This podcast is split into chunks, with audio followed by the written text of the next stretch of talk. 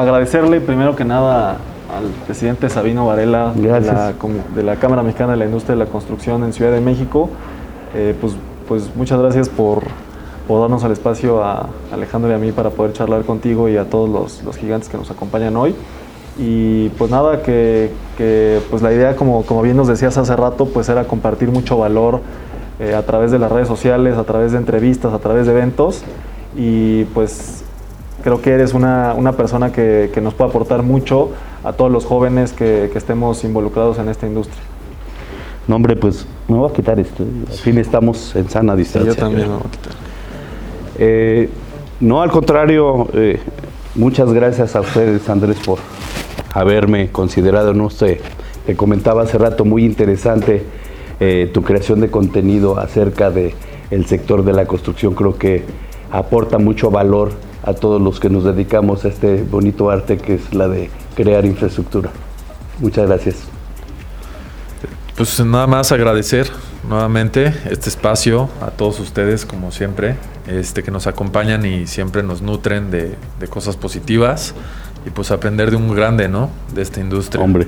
Muchas gracias. Pues gracias por, por el adjetivo. No sé si lo merezco o no, pero pues aquí estamos con todo el gusto y el placer de poder aportar lo poco mucho que pueda a ustedes que son jóvenes emprendedores que inician este gran camino que es el de ser empresarios y de este gran sector que es la construcción.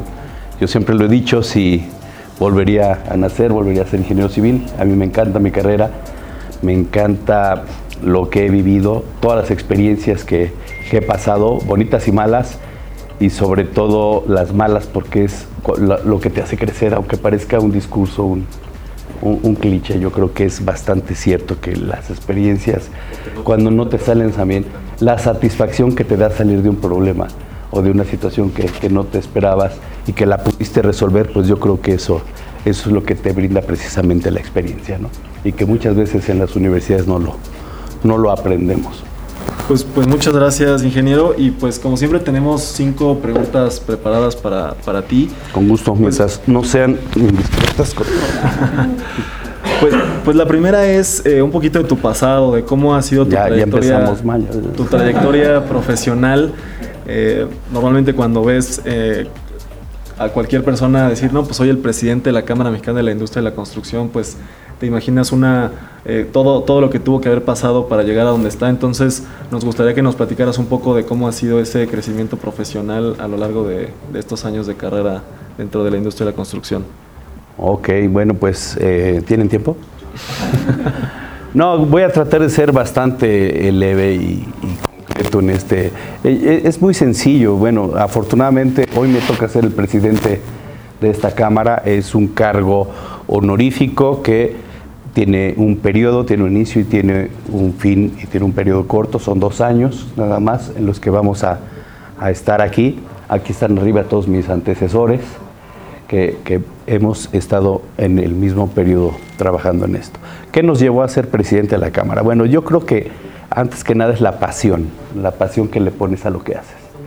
Eh, siempre desde que yo entré a la Cámara, eh, yo, entré yo, yo me inscribí a la Cámara hace 20 años, me inscribí, eh, inscribí mi empresa por el gusto de, o más bien con la expectativa de tener trabajo. Ese es, de obtener trabajo. De obtener trabajo para mi empresa.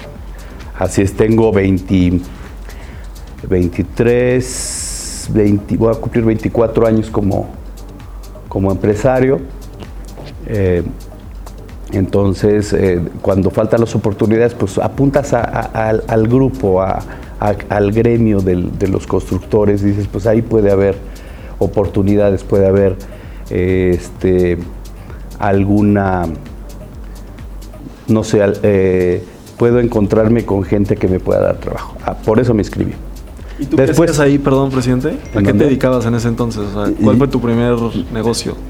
Yo, eh, la, la, empresa que tengo hasta el día de hoy, se dedicaba, nosotros empezamos construyendo bancos éramos constructores de bancos y empezamos a, a apuntar hacia eh, el gobierno. Eh, final, finalmente el sector público sabemos que es un sector que siempre ha brindado de trabajo a los constructores, cuando menos desde que yo era estudiante todos hablaban de la Secretaría de Comunicaciones y Transportes, de la Secretaría de Obras, de la Secretaría de, en ese tiempo era la Dirección General de Construcción de Obras Hidráulicas, la de. Entonces decía, en alguna de esas dependencias, a través de la Cámara yo puedo llegar y obtener más trabajo porque era lo que nos faltaba. Entonces, llegando yo aquí, con esa expectativa, me empecé a encontrar con otras cosas y a, aprender. Eh, en este tiempo te das cuenta que no todo es construir bancos, que hay otras expectativas, que está el desarrollo urbano, el desarrollo de vivienda, que hay cursos de capacitación, que hay que, este, asesoría cuando tienes problemas en cuestión en materia de seguridad social y que es toda una gama de, servicios que, puedes aprovechar y empecé a unirme a los grupos de trabajo. Es así que eh, en el año 2005 me invita el presidente Manuel Erce, que por ahí está, a ser eh, vicepresidente de infraestructura, eh, vicepresidente de infraestructura de medio ambiente y e infraestructura, vicepresidente de medio ambiente e infraestructura, y así fue como comenzamos este mundo que fue el de pertenecer a un comité directivo de aquí de Cámara. Y me gustó y me gustó y he participado ininterrumpidamente. Bueno, hubo un periodo en que la delegación eh, se extinguió, como por dos o tres años, no más, eh, que no participamos, pero eh, no he dejado de participar en ningún comité directivo. Hasta que las circunstancias nos han llevado a, ir escalando, me volví tesorero con el ingeniero Armando Díaz Infante, después secretario y decidí contender para ser presidente de, de la Cámara para este periodo. ¿Y tú habías entrado como empresario joven de la Cámara o en, Ah, ok, sí. También en aquel tiempo había un grupo de jóvenes empresarios, de donde tengo, por cierto, muy buenos amigos que hemos crecido juntos y que todavía son empresarios. Eh, por ahí están, si me ven, saludos amigos, viejos tiempos, reúna, reunámonos, no, no, me abandonen en este. de repente se hacen falta los amigos. Todavía eh, nos reuníamos cada mes hasta que llegó la pandemia, ya sabes que de repente espanta a algunos, pero hay muy buenos amigos. Tengo muy buenos amigos ahorita en el comité directivo. Eh, muchos de los que fueron presidentes también son mis amigos. A nivel nacional tengo muy buenos amigos. Entonces, finalmente, esta parte de llegar a una organización empresarial a buscar trabajo y a buscar oportunidades, te das cuenta que hay mucho más allá de ello. ¿Y qué es esto mucho más allá? Pues todas las relaciones que tienes y todos los buenos amigos que te encuentras en el camino. Claro.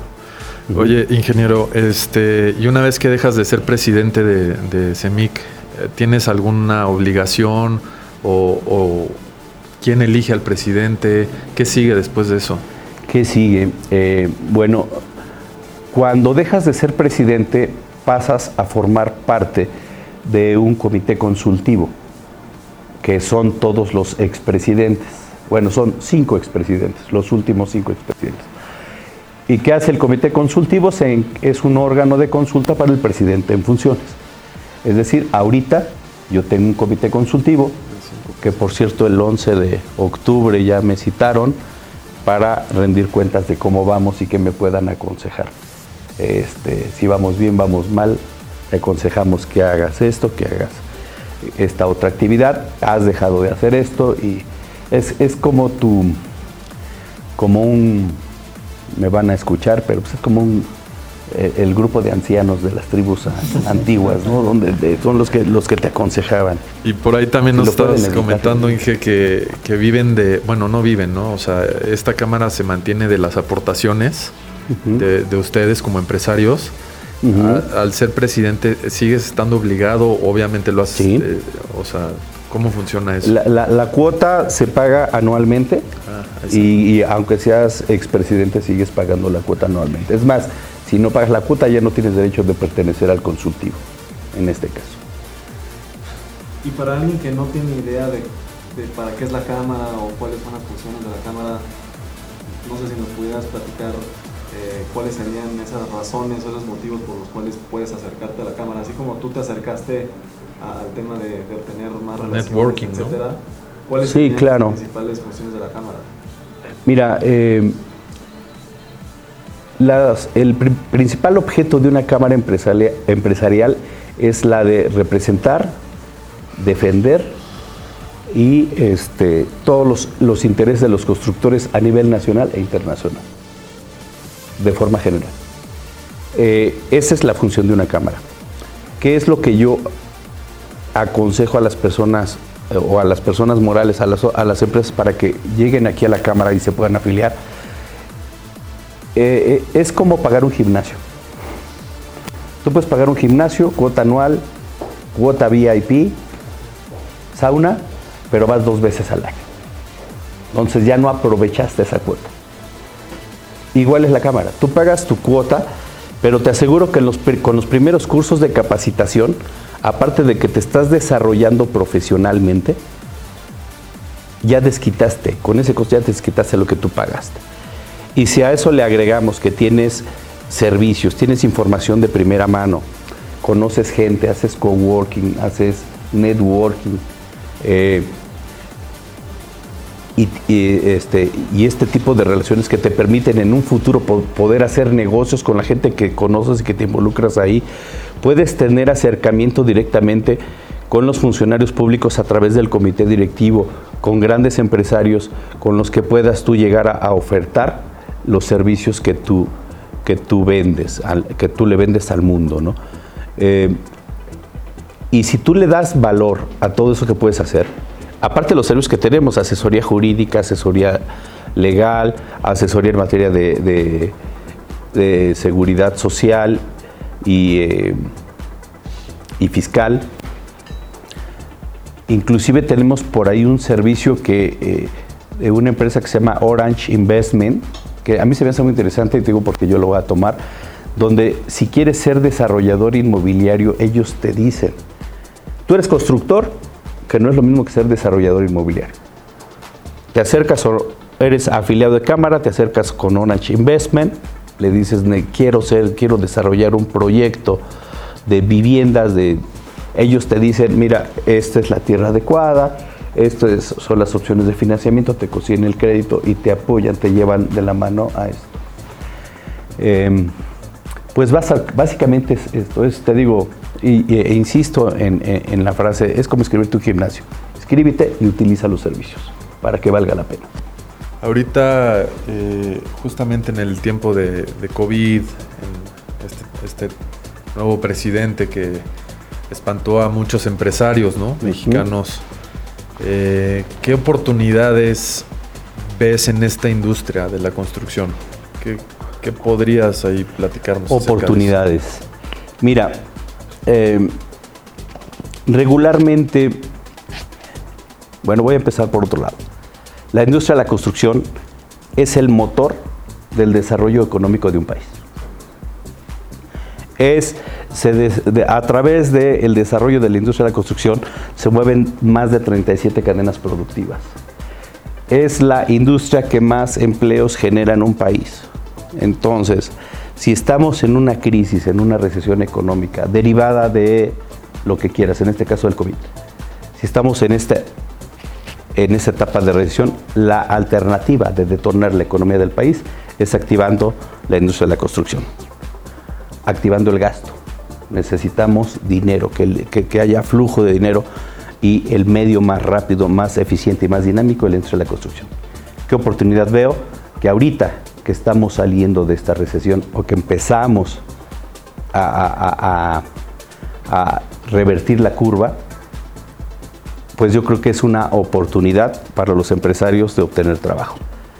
Solo aquellos que lograron sobrevivir, ¿eh? porque también hay que ver los que no tuvieron la tesorería suficiente, las opciones de crédito, de poder mantener una empresa que ustedes lo saben, que son empresarios también, no es fácil mantener una empresa, necesitas una, una tesorería fuerte, finanzas sanas. Los que logramos sobrevivir a, esta pandemia, que todavía no termina, que esperemos que esté pronto a terminar, pues yo creo que vienen grandes oportunidades. Si, eh, si el gobierno, que es el detonador del gasto a través del gasto público, o el facilitador de la inversión, que es donde viene el gasto de la inversión privada, esas son las dos opciones, las rápidas. Aumento el gasto público o cuando no lo conservo, lo mantengo y lo ejecuto eficientemente, pero aparte doy facilidades a los inversionistas. ¿Qué facilidades?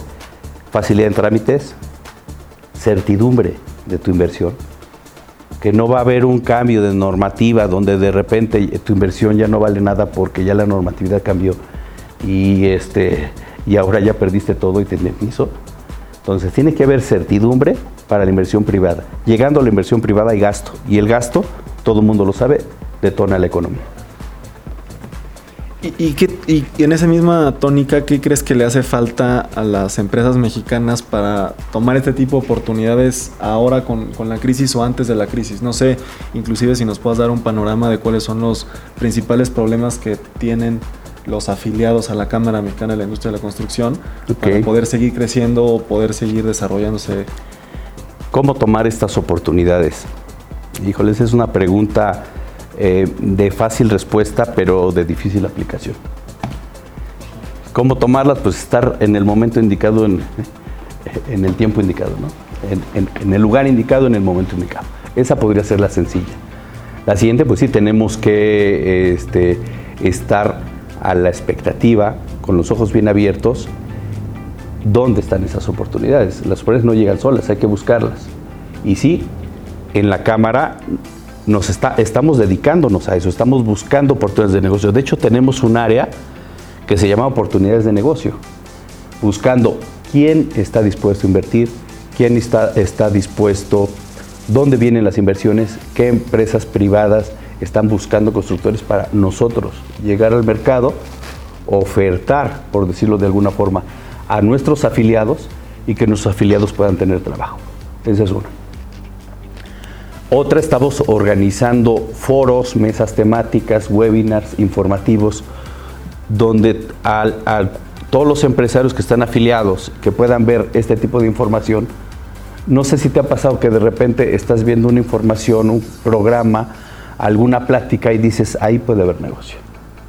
O sea, los que nos dedicamos a esto siempre estamos eh, con, con, la mente pensando dónde puedo hacer negocio. Ese es lo importante, estar alerta dónde va a haber oportunidades de negocio, que estoy seguro que las va a haber. Yo creo que eh, este, el gobierno está consciente de eso, que hay que detonar la industria de construcción y las oportunidades pues hay que adelantarnos a ellas y hay que estar ahí siempre a la primera. Otra cosa que estamos haciendo, estamos fomentando el desarrollo de la infraestructura. Te platico, eh, eh, este, vamos a organizar el presidente de la delegación Estado de México, el presidente de Hidalgo y la, delegación Ciudad de México de la Cámara Mexicana de la Industria de la Construcción, un simposio de infraestructura hidráulica el simposio de infraestructura y financiamiento de, la infraestructura hidráulica. ¿Qué buscamos con ese simposio? No diagnosticar qué pasa, ya todos sabemos qué pasa. Falta agua y el agua residual y de lluvias la mandamos a Tula. Y es un gran problema. Y la ciudad se está inundando. Ustedes lo han visto en las noticias de los últimos días. Todo esto requiere infraestructura la infraestructura para llevarse acá, para desarrollarse esta infraestructura se requiere de gasto. Si el gasto público no alcanza, vamos a buscar alternativas. En este simposio vamos a buscar a la banca internacional de desarrollo para que se interesen y puedan ah, aportar el financiamiento para estos grandes proyectos, que no lo va a decir el presidente de la Cámara, ni de, la Ciudad de México, ni del Estado de México, ni de Hidalgo, ni en Nacional. Lo van a decir expertos. Vamos a invertir expertos en materia de infraestructura hidráulica, junto con los funcionarios públicos que nos quieran acompañar. Llegamos a las conclusiones de la infraestructura que se necesita para yo no mandarle agua a Hidalgo y para poder subsanar el problema del agua en la Ciudad de México, cuando menos en un buen porcentaje. Determinamos las 10, 20, 30, 40, 50, 100 obras de infraestructura hidráulica que se necesitan y los medios de financiamiento de cada una y cuáles se pueden autofinanciar a través de este, proyectos de coinversión con la iniciativa privada. ¿Esto en qué se va a reflejar? Pues en obra para todos, que esperamos que se reflejen en oportunidades de negocio para todos nuestros afiliados. Por ejemplo, en esa oportunidad de negocio ustedes arman el negocio, ¿no? Eh, crean la oportunidad y, y lo exponen a los afiliados o también dan entrada a que lleguen empresas a, concursar o a licitar o Mira, eh, la, eh, la, idea es que las empresas de la región haga la infraestructura de la región. Esa es la idea que nosotros tenemos, pero sin embargo nos sujetamos a una normatividad en el caso de que fuera de obra pública a la cual nos tendríamos que ajustar, pero siempre las gestiones van a ir encaminadas a que la obra se haga con las empresas de cámara y las empresas de la región donde se van a ejecutar. Y en ese sentido, entiendo que comentabas que tú entraste a la cámara pues buscando oportunidades de, negocios, de ventas, y ahorita pues entendería yo que justamente como dice Alex, tú te estás generando tus propias oportunidades. o pues, buscándole oportunidades inclusive a los afiliados de la cámara. te digo que esas preguntas bien difíciles. La, pregunta... este. No, no, la pregunta en realidad es eh, digo, yo también soy constructor y, por ejemplo, nuestra problemática mucho es el, tema de la estacionalidad de las ventas, que normalmente pues es como, pues estás ejecutando la obra y, normalmente las constructoras, que ahora pues es lo que estamos, estoy intentando hacer también con todo este tema en redes sociales, pues tener siempre un montado una estrategia de ventas, ¿no? Sí, es importante. Eh, ¿Qué le recomiendas a, a, una empresa constructora o desarrollador, etcétera, que al final trabaja por proyecto y pues cuando se te acaba el proyecto, pues se te acaba el, negocio y tienes que buscar otro proyecto y no te lo puedes generar a ti mismo porque eres constructor y al final eres contratista de otras empresas. Y, mientras tienes que eh, sostener tu empresa porque el gasto corriente no para.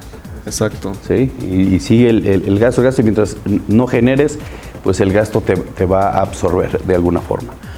Eh, yo creo que ahí lo importante es buscar un gasto eficiente y diversificar. Es decir, no solamente, aunque a, veces la tendencia apunta a especializarte, es bien complicado especializarte. Bueno, a mí me ha costado mucho trabajo. Si alguien lo ha logrado, qué bueno y ojalá nos pueda compartir su experiencia. Pero yo creo que diversificar, hace rato te comenté de manera eh, afuera de esto que, que me ha tocado ser borracho, cantinero y policía. Eh, me he dedicado a, la construcción, a la supervisión y a la auditoría, porque es donde he detectado esas oportunidades de negocio y donde me he de alguna forma especializado. Y cuando una oportunidad de negocio, sí busco prepararme profesionalmente, de hecho tengo varias certificaciones, eh, eh, no nada más un servidor, sino también la gente que colabora conmigo. La empresa está certificada ISO 9000 o sea, buscamos, buscamos ese valor agregado para poder ofertarle algo más al mercado. Y aún así nos quedamos cortos. Creo que, creo que la tecnología los, eh, también nos está rebasando y hay, varias cosas que necesitamos estar actualizados. Eso sí es bien importante. Debemos de ser, la, la infraestructura tiene que estar actualizada constantemente. O sea, sería como una como un, buen tip, digo, para nosotros que crecimos en todo eso y pues, nuestros hijos van a crecer en tecnologías que igual y no conocemos ahorita, ¿no? Claro. Pero, ¿qué, qué, qué podrías tú recomendarle, más bien recomendarnos a nosotros los jóvenes empresarios? Este, que queremos incursionar en esta, en esta industria de la, construcción. O sea, ¿cuáles serían como los, los puntos básicos o, o qué, nos, pues, qué nos recomiendas? Em, mira, yo creo que lo más importante es, si les gusta lo que hacen, síganlo haciendo. Si no, no están en el camino correcto. Lo importante es que te guste lo que estás haciendo. Eh, lo segundo es mantenerse siempre actualizado. No podemos sentarnos en nuestros laureles pensando en que lo que estamos haciendo ahorita va a ser eterno. Eso es algo que he aprendido. ¿eh? A lo mejor llega un momento en tu vida en que estás muy a gusto haciendo bancos y te va muy bien. Pero ¿qué crees? Todo es finito. Tienes que estarte preparando para evolucionar. Eso es importante. Eh, hace rato mencioné buscar diversificar, aunque todavía no lo hagas, tener un proyecto, una planeación estratégica de la vida, del proyecto de vida de tu empresa en cinco años, eh, esto de los bancos me va a durar dos años, tres años, quince años, pero tengo que evolucionar a otras áreas, porque el día que haya una crisis financiera los bancos cierran y yo ya no tengo trabajo. Entonces, eh, y para eso me tengo que preparar, buscar la constante actualización profesional, que te guste lo que haces y entender el mercado, buscar estudiar, prepararte de cómo funcionan los mercados para poder este, garantizar que tu empresa, se, cuando menos, siga subsistiendo en caso de alguna crisis. Estar preparado para las crisis es importante. Y por último, yo diría aprender a asociarnos. Creo que nos hace falta, a pesar de que sí lo hemos hecho y estamos evolucionando a ello, pero aprender a asociarnos con otras empresas. Hace rato mencionaste qué pasa cuando no tengo trabajo. De, bueno, me, asocio con otra empresa y buscamos entre los dos una oportunidad más grande. Buscamos crecer o buscamos abarcar más mercado. Pero aprender a asociarse no es decir, este, le pierdo el asco al otro, ¿no? Eh, no, no me refiero a eso. Me refiero a saber cómo crear una estructura organizacional a partir de dos empresas. Porque cada quien tiene su forma de dirección, cada quien tiene su propia estructura organizacional, cada quien tiene sus políticas, su misión, visión, valores, etcétera, lo que sea, y son diferentes. ¿Cómo las vamos a consorciar? ¿Cómo vamos a, juntar estas dos, estas dos este, entidades para poder trabajar juntos y buscar nuevas oportunidades? Creo eso es lo que yo les aconsejaría, empezar a, a, a ser visionarios, si ya lo son, qué bueno, y si no, pues este, em, no, no sentarte en lo que ya estás haciendo, empezar a tener una visión más allá de, una visión a futuro eh, y sobre todo aprender a vivir en tiempos de crisis y no gastar más de lo que ganas. Importantísimo. Pues, pues me encanta, presidente. Eh, también tenemos la pregunta en cuanto a qué sigue o qué proyectos nuevos tienen acá en la Cámara. No sé si nos puedes compartir eh, ¿qué, cosas nuevas vienen acá para la CEMIC Ciudad de México, Serín Nacional, temas de compra, Compranet se llama, no, este, Construcompra, perdón. Eh, y también de manera personal, ¿qué proyectos tienes para, el futuro de, Sabino y de tus cuatro empresas que entiendo que tienes? Bueno, a ver, eh, empecemos. en la Cámara somos, somos una, un grupo de empresarios atendidos por un comité directivo dentro de, las delegaciones y un consejo directivo a nivel nacional y una comisión ejecutiva. Constantemente, y créeme, eh, yo, no, yo, yo no lo creía, te lo platico, es muy dinámico el trabajo que hacemos al interior de, de estos grupos. Hay mucho trabajo, mi gerente que está aquí lo puede decir, no paramos de tener reuniones de trabajo por todos los temas que hay a nivel nacional, desde ahorita la famosa ley de subcontratación, que estamos viendo qué posicionamiento va a tener la Cámara, vamos a tener algunos temas al respecto, ver que funcione Construcompra, Construcompra que sea beneficiosa para los afiliados y, este, y estamos maquinando cada rato proyectos que vienen. En la Delegación Ciudad de México tenemos un, un gran proyecto que no hemos logrado echar a andar al 100%, que es la capacitación en alta dirección de empresas para funcionarios. Tenemos capacitación en, temas de eh, supervisión de obra, normativa de obra pública, administración de proyectos, pero creemos que también nosotros como empresarios necesitamos tener esa capacitación que nos permita ir más allá, es decir, alta dirección de empresas. Queremos eh, formar un programa de esto, lo estamos trabajando, ese es uno de los proyectos que tenemos.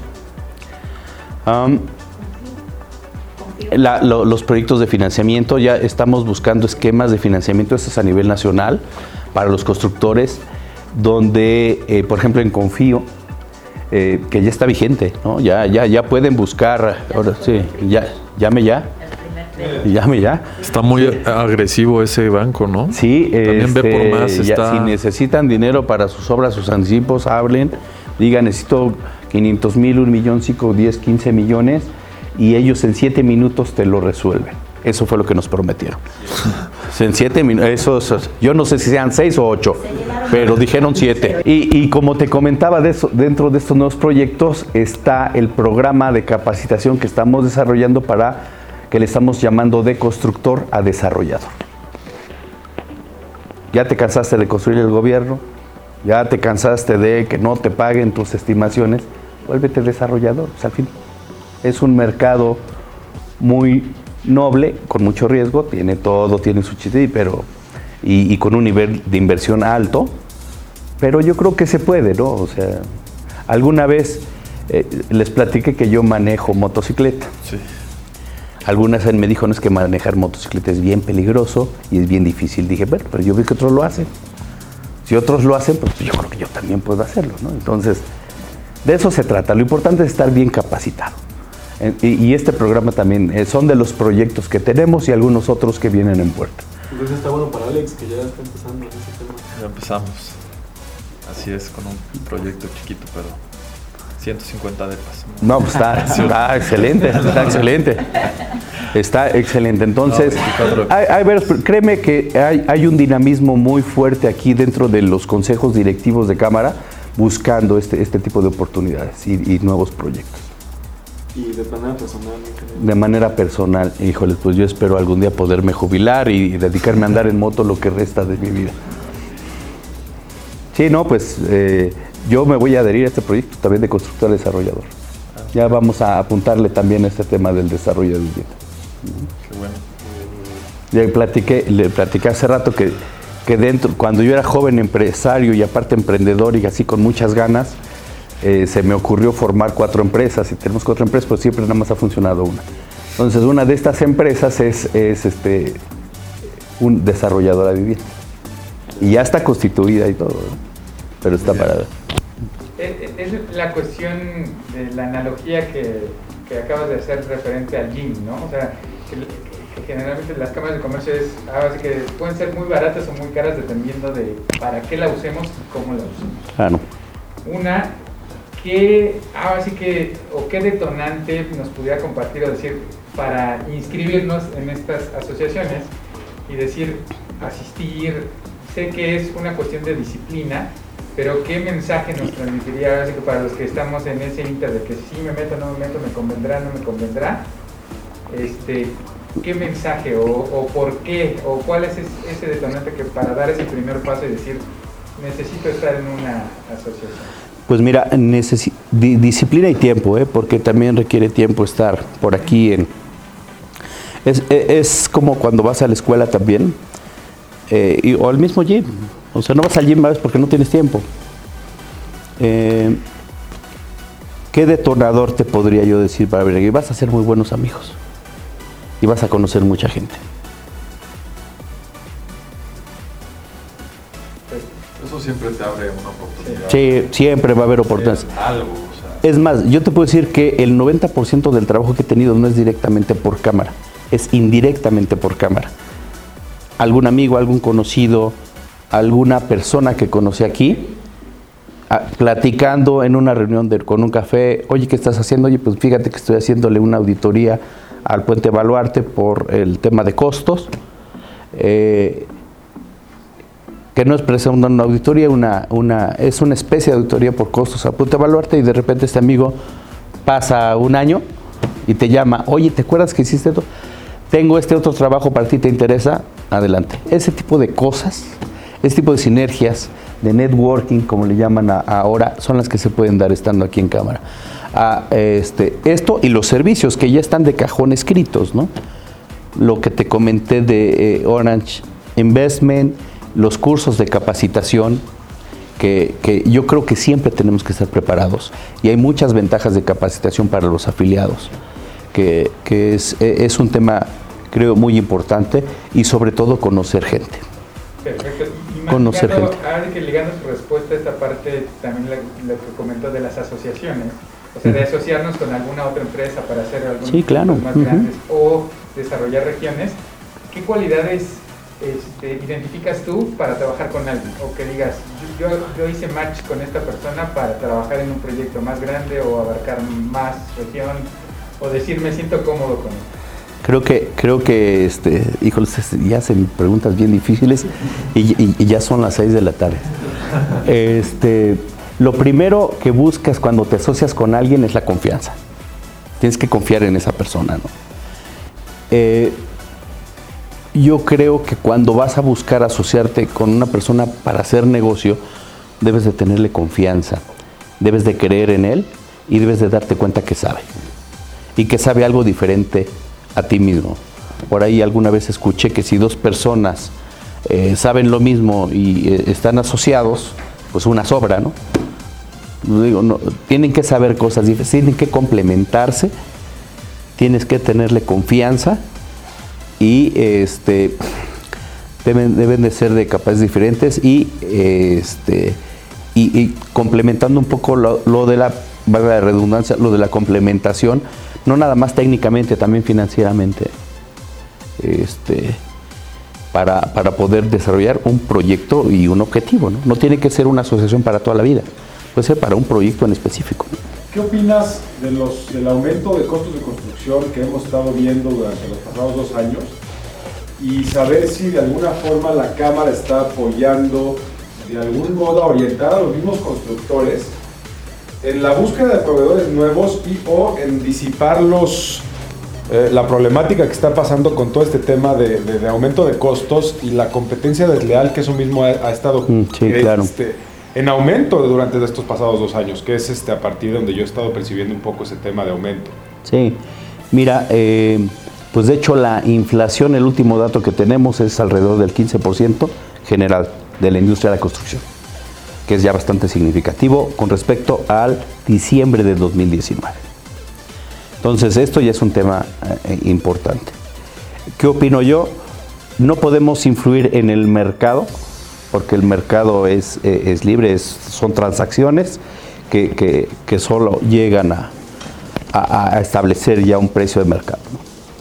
Pero sí podemos incidir en la actualización de precios y es lo que estamos haciendo. Lo mantenemos actualizado y lo proporcionamos a las instancias de gobierno. Ahorita, la semana pasada, tuvimos una reunión con la Comisión para la Reconstrucción de la Ciudad de México. Les hicimos ver esta problemática de la inflación que hay con respecto a los materiales de la construcción y ya están de acuerdo en que hay que hacer ajustes en los costos. Es lo que hacemos como Cámara. Influir en los precios de mercado pues no podemos, pero también sí es importante invitar a todos los constructores que tengamos una lealtad para nosotros mismos, porque a lo mejor o tal vez no, no te das cuenta que estás perdiendo dinero si no haces una buena evaluación de costos. Yo creo que el área de costos o el departamento de costos de cada una de nuestras empresas debe de ser una de las partes más importantes y a la que debemos de darle más valor. Ustedes como cámara tienen cierta lista de proveedores, digamos, en donde te, te dicen, oye, pues yo te recomiendo, voy a inventar, que compres el acero con estos 10 porque son buenos y funcionan bien y no andan mañosamente moviendo el mercado del acero, por ejemplo? Sí. Mira, este, no, no te contesté sí. Ah. Te contesté que ah, sí entiendo tu pregunta. Sí, entiendo tu pregunta. No tenemos como tal una lista de proveedores, pero tenemos una plataforma que se llama Compra, donde tenemos proveedores que este, se encargan de eh, suministrar el acero a las constructoras a un precio preferencial. Eso no quiere decir que encuentres mejores precios en el mercado. ¿eh? Sí, de hecho es una plataforma digital donde se eso, ¿no? O sea, ahí la gente, sí. los mismos afiliados, sí. ¿Cómo nos damos de alta, no? Sí, sí, eh, pues está libre, el acceso libre para los afiliados, ¿no? Nos dan una, tú te afilias y quieres acceder a Construcompra, te dan, por el simple hecho de ser afiliado, tu número de usuario y tu contraseña. Pues, presidente, Muchas gracias. Muchísimas gracias. No sé si quieras concluir con, algo. Eh, Andrés, pues muchas gracias, muchas gracias por, por eh, la invitación a, este eh, canal interesante. se los platicaba hace unos instantes. Me da mucho gusto a mí en lo personal, no como presidente, sino como constructor, saber que hay un canal de, en este caso de YouTube, que se encarga a crear contenido de valor contenido que realmente deja algo a, este sector tan importante que es el de la construcción. Y bueno, pues nada más que agradecer a la audiencia, a ustedes por invitarme. Y pues nos vemos en el camino, nos, ya parezco motociclista, Nos vemos, nos vemos construyendo, pues muchas gracias a todos.